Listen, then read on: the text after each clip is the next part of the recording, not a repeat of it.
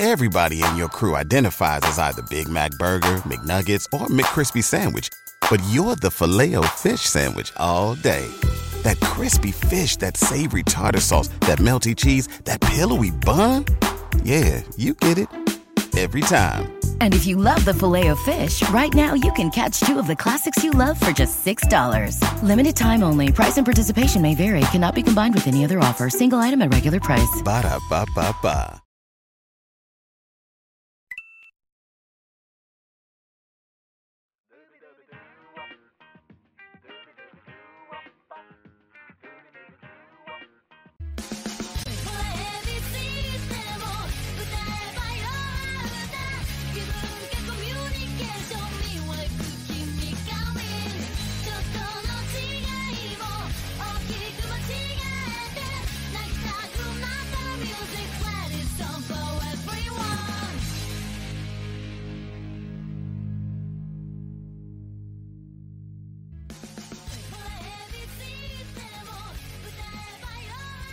Estamos saliendo de hace rato de AW Dynamite Beach Break, hace tiempo, ¿verdad?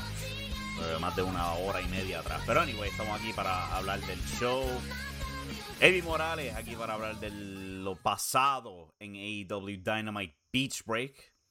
Ya este punto fue ayer, 26 de enero. Yo no estaba en el mejor lugar mentalmente, si te soy honesto antes del show. Pero pues eventualmente me logré animar, me senté a ver el show, me lo disfruté un montón, o sea que me alegro del final del día eh, pararme y sentarme a ver el show. A veces uno se siente desanimado, es la realidad, pero el propósito de este website cuando yo lo creé era específicamente para eso mismo, para cuando me siento desanimado, tener algo para enfocarme. Y pues logró su objetivo hoy. Y me alegro. Me siento muy contento de haberme sentado a ver el show. Eh, que se chave si son las doce y media de la mañana ahora mismo. Eh, hice lo que pude hacer y no me arrepiento. En el website impactstar.com, pues ahí está la reseña del show y ahí vamos a estar hablando del show. Vamos a, hacer esto más grande porque no se ve muy, a déjalo así mejor. Eh, con eso más tarde. Anyway, AEW Dynamite Beach Break desde el Wallstein Center de Cleveland, Ohio. Encontramos la playa en el episodio y también encontramos la razón por la que el show se llamaba Beach Break a pesar de estar en el medio pleno del invierno. Vamos a llegar a eso la lucha estelar. El show abrió con los participantes para la lucha de escalera Janet Cuadrilátero, Cody Rhodes y Sammy Guevara. Abrieron cartelera, lucha para determinar el campeón indiscutible TNT. Era una lucha de escalera que comenzó al estilo clásico.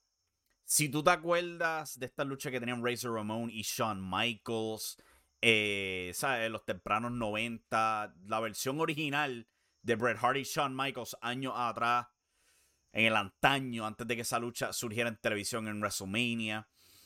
Y muchas de las luchas de escaleras tempranas, The Rock versus Triple H y por ahí por adelante, antes de que se volvieran estos Spotfest que se han volvido con este Money in the Bank y TLC, cual técnicamente un estilo de lucha aparte totalmente distinto. Pero pues este, con la llegada de Money in the Bank se ha vuelto tirar un montón de gente en luchas de escaleras y hacer spots tras spots, tras spots, tras spots. Y siento que se ha perdido en los últimos años la esencia de lo que hace una lucha de escalera buena. Lo vimos aquí, lo vimos aquí. Estos dos pelearon por buen rato antes de al fin introducir la escalera. Y poco a poco pues fueron subiendo la tonalidad del uso de las escaleras, ¿sabes? Primero lo usaban como objeto para golpearse, después era que bien tarde en la lucha era que empezaban a saltar de ellas, culminando en Sammy Guevara eh, eh, utilizando varias referencias para ganar la lucha, ¿sabes? Incluyendo golpeando con el título, el famoso Swanton Bomb de Jeff Hardy y Sammy Guevara, oficialmente dos veces campeón TNT, acabando el reinado de Cody Rhodes en un miserable eh, cero defensas, tres semanas. ¿Te parece ser el patrón con Cody Rhodes? Le dan el título para generar odio y después se lo devuelven a, y después se lo pasan al próximo campeón. Pasó pues cuando se lo quitó a Brody Lee y después en menos nada se lo ganó Darby Allen. Ahora lo vimos de nuevo aquí con él quitándoselo a Sammy Guevara y Sammy Guevara tomándolo de vuelta. Me gustó la historia de que Sammy Guevara pues tenía dificultad derrotando a su primer oponente en Dynamite. Porque esa era la historia. La primera lucha en la historia de Dynamite fue Cody Rhodes contra Sammy Guevara, con Cody ganando, cuando Sammy era un absoluto nadie. Regresaron cuando Sammy era el estelar y Cody era el que estaba quedando atrás y Cody ganó. Volvemos aquí y al fin Sammy tiene su victoria. Una buena historia contada. Ahora, en términos de la promo esa que dio Cody semanas atrás, pues eso es otro asunto totalmente aparte y es Cody Rhodes siendo Cody Rhodes. A ver qué otra locura se inventa el muchacho después de todo esto. Pero fue una excelente lucha de escalera. Eso fue seguido por este, Tony Schiavone entrevistando a Team Taz en la playa de Cleveland, confirmando que sí, Cleveland tiene playa. Yo no lo sabía. Confirmamos que tenían playa y me mató de la risa a Tony exclamando que están en Beach Break y que también estaba muerto del frío. Eh, Powerhouse Hobbs reta a Dante Martin para una futura lucha. Ricky Starks quiere a Jay Lethal por campeonato FTW la semana que viene en Chicago. No han sido confirmados, pero me tengo que imaginar que por lo menos eh, Starks versus Lethal va a ser la semana que viene. A ver qué va a pasar ahí. Porque va a ser peculiar. O, o, Lethal gana el título y hacemos algo al fin con este título. O Starks se lo queda y Lethal sufre otra derrota por otro título. No sé, como que siento que es hora de hacer algo al fin con Jay Lethal. La segunda de la noche, de la noche fue Wardlow, destrozando a dos jobbers vía powerbombs. Eh, Wardlow, siendo de Cleveland, Ohio, o sea que logró exhibirse aquí frente al público y su familia, los tiene en primera fila. No sería la última vez que veríamos a Wardlow en el programa. La tercera lucha del show fue Chris Jericho, Ortiz y Santana enfrentando a Daniel García y a 2.0, el equipo de Matt Lee y Jeff Parker. No fue gran cosa la lucha, ¿sabes? Este, era más la historia de que Santana y Ortiz quieren hacer las cosas por su cuenta y como hay un choque de egos entre ellos y Chris Jericho. Al final del día, pues Jericho logra colar el Judas Effect, dejando que Santana gane la lucha con un martinete clásico. Eh, nítido. A ver a dónde vamos con todo esto. Eh, personalmente, yo no quiero que se rompa el Inner Circle. Yo siento que han tenido una dinámica muy especial. Y, ¿sabes? Este, simplemente no quiero verlos rotos. No, no me gusta la idea. Prefiero pues que tengan su conflicto, que Ortiz y Santana se animen y eventualmente logren al fin capturar los campeonatos en pareja, pero que se mantengan junto a Chris Jericho y el resto del Inner Circle. Vamos a ver si Sammy Guevara y Jake Hager se involucrarán en todo esto y a ver cuando regrese Eddie Kingston, qué pasará. Lance Archer le lanza el reto a Adam Hangman Page por la lucha por el título campeón, el campeonato mundial AEW en dos semanas en Dallas en un Texas Death Match, cual toma de sorpresa a Page, pero él como quiera acepta la lucha. Y después de esto, oh my god una excelente promo por parte de MJF y CM Punk. CM Punk va al cuadrilátero, listo para pelear con su jopa de lucha, se quita su hoodie y, y revela la bufanda de MJF. Él habla eh, mierda de MJF, de la bufanda, de Long Island y todo eso. Él quiere pelear con MJF hoy mismo, no le importa que no haya sido promocionado. MJF sale, y él continúa las burlas, se burla de Cleveland, de CM Punk, etc. Él nota que Cleveland era el pueblo donde CM Punk se supone que luchara después del Royal Rumble el 2014 y de vez cogió y se marchó para su casa. Y eso fue... Ahí fue que tocaron la cuerda real. Y oh my God, de verdad que tocaron algo especial. CM Punk se sintió como el babyface más grande del mundo, diciéndolo, sí, es verdad, yo me rendí, yo perdí la batalla contra la WWE. Pero tú sabes que irme para mi casa fue lo mejor que yo hice para después regresar aquí mucho mejor mentalmente. Y le añade, yo puedo perder, pero yo por lo menos trato. Y siempre me paro al final del día. Y MJF le reclama, papi, tú no te paraste. Y es más, si quieres, podemos probar eso ahora mismo. Y bajan The Pinnacle, bajan al cuadrilátero, atacan a CM Punk. CM Punk a pesar de recibir sillazo, él trata de nuevo de pararse y el Pinnacle vuelve a caerle encima. Oh my god, este segmento fue fenomenal. Estos dos continúan siendo belleza. Belleza a la hora de agarrar el micrófono. Wardlow lo acaba con el powerbomb. Él no quería estar involucrado, pero MJF lo obligó. La semana que viene va a ser, de hecho, MJF contra 100 Yo estoy bien seguro, bien seguro que van a buscar la manera de, de que MJF salga con la suya y tengamos que tener la revancha verdadera, la lucha real entre estos dos en Revolution, cual también va a ser en Chicago. Yo creo que nos vamos a tener ganador la semana que viene este, indiscutible. Va a ser lo mismo que pasó entre Chris Jericho y MJF previo a All Out cuando MJF logró hacer trampa y Chris Jericho terminó perdiendo y tuvo que poner su cajera en juego para recibir la lucha en All Out. Algo así yo creo que van a repetir ahora para la lucha en Revolution. O sea que me estimo algo, o sea, van a sacar algo de la manga la semana que viene. Pero anyway, esto fue un absoluto must-see por parte de AEW. Muy buen segmento. The Acclaimed le lanzan un reto a John Moxley, o sea que va a ser Anthony Bowens contra John Moxley en Rampage este viernes. Eh, Tony Giovanni va a hablar con Griff Garrison y Julia Hart cuando aparece Smart Mark Sterling y le dice a Julia Hart, te tenemos aquí una oportunidad por el campeonato TBS. Julia Hart firma el contrato, Griff Garrison le dice, mira, pero tú no estás bien del ojo todavía. Y Julia lo manda a callar. Yo puedo bregar por mí misma. O sea que la infección de Malachi Black le está afectando. Bien interesante eso.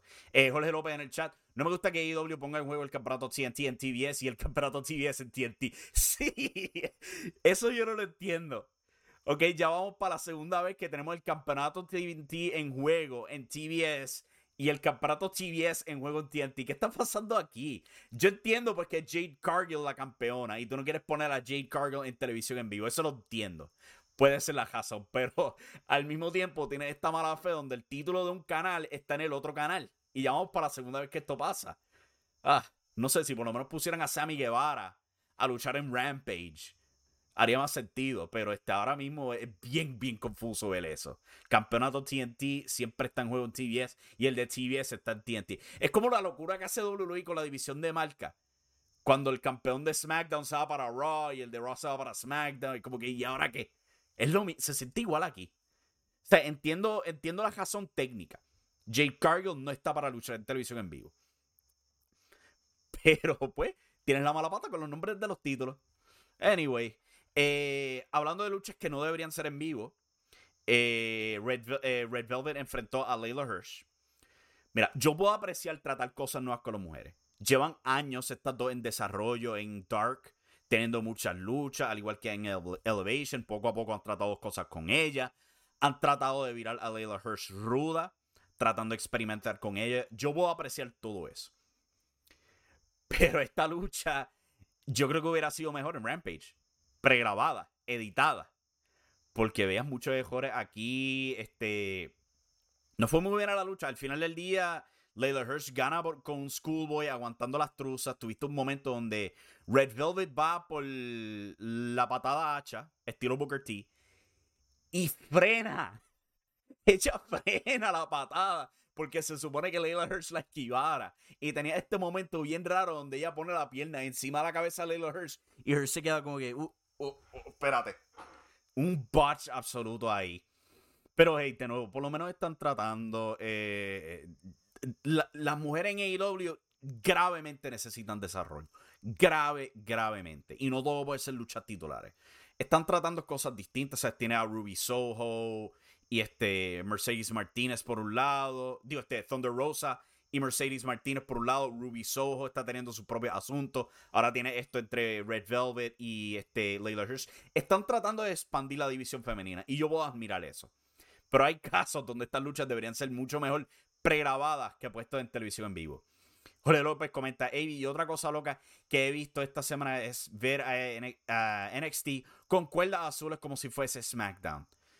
No me he fijado en eso, pero al mismo tiempo es como que los colores de NXT es... No puedo ni escribirlo como un arcoíris, es como un, montón de colores a lo loco.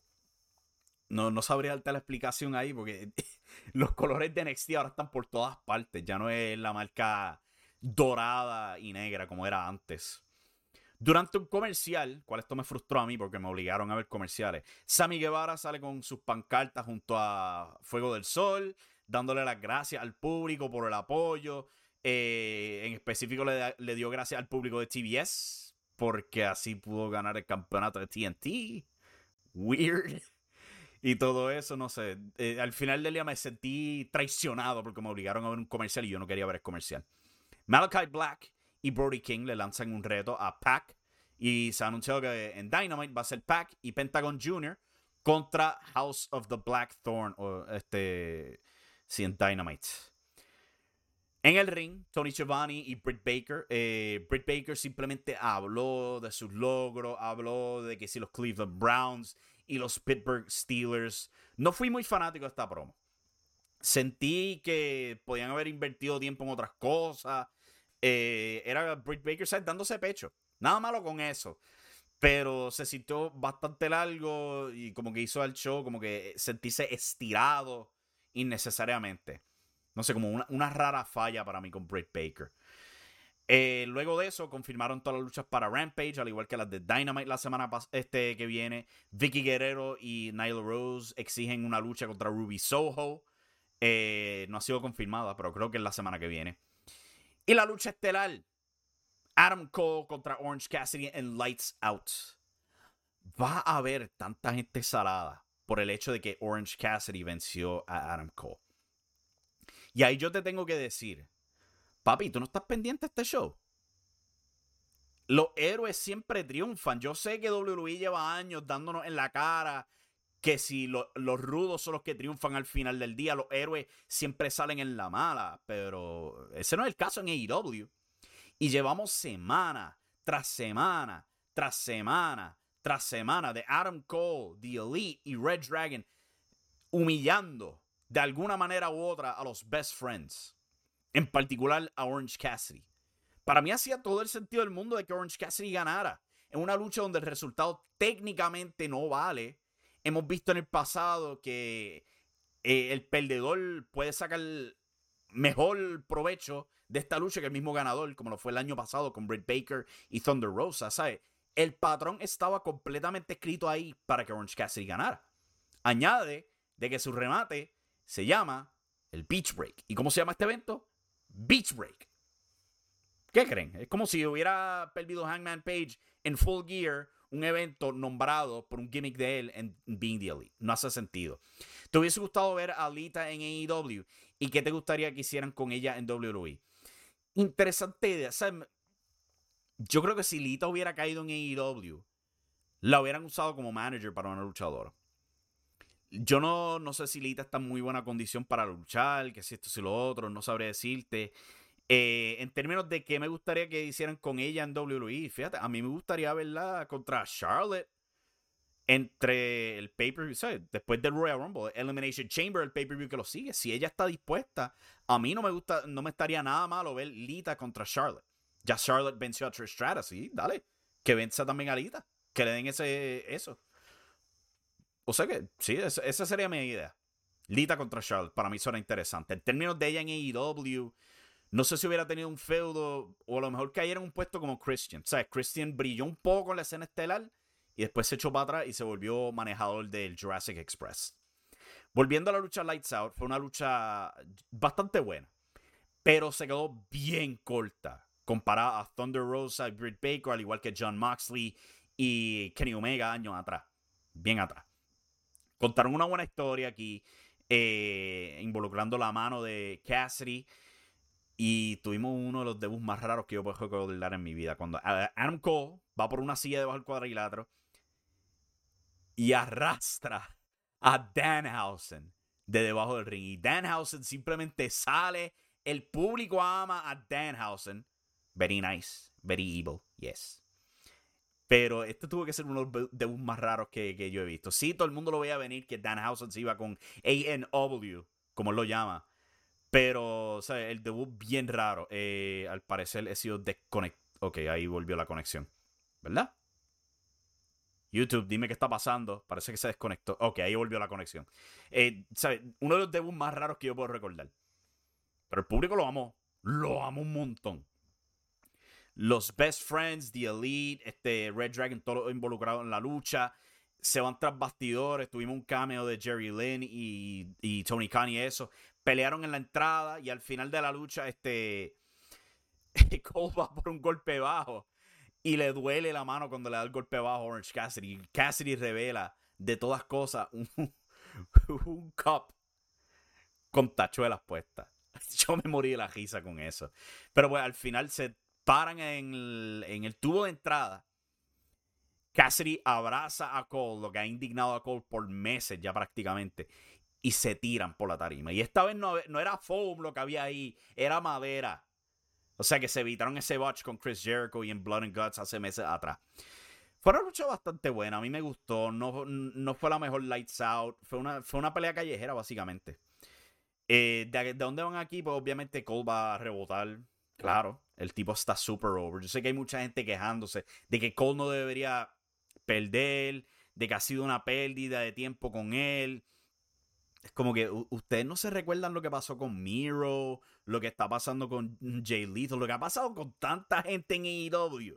Ellos tienden a empezar bien bajo antes de que le den algo grande, porque es que eh, AEW escribe a largo plazo. ¿Ok? A largo plazo. Y eso resulta en que cuando tienen una historia este, con un talento, pues los dejan atrás. Y eventualmente es que los ponen este, como tus estrellas principales. En el caso de Adam Cole, pues le dieron un feudo eh, de filler que pues eventualmente llegó a ser una lucha estelar. Eso es todo. Este, la gente cae para los mismos patrones y no notan la consistencia con AEW. Esto no es nuevo. De nuevo, lo vimos con Miro, lo hemos visto con otros talentos en AEW, con Hangman Page, con Kenny Omega. Papi, son un montón de ejemplos que te puedo tirar de que esto pasa en AEW. Las cosas toman tiempo ahí. Ese es el, asunto. Eh, Manolo pregunta: ¿Alguien sabe qué están haciendo con Alexa Bliss en Raw? Yo no sé. Con esperanza abandonan el dichoso personaje demoníaco de ella. Eso es lo que apunta esto de, el trademark de The Goddess. Y vamos a ver, pero yo no sabría decirte. Yo no creo que nadie tenga idea. Y maldita sea, se me va la señal. De nuevo. ¿Me conectó? YouTube, dime qué está pasando aquí. ¿No hay señal? es el problema, no hay señal aquí. Vamos a verificar rápido. ¿Cómo hace que no hay señal? Hay señal. ¿Qué diablo me estás diciendo tú a mí, YouTube? Anyway, eso fue Beach Break. Hasta aquí con el show de hoy. Muchas gracias por sintonizar. Nos vemos en la próxima. ¿Qué embeleco está pasando aquí? ¿Dónde está el botón? Thank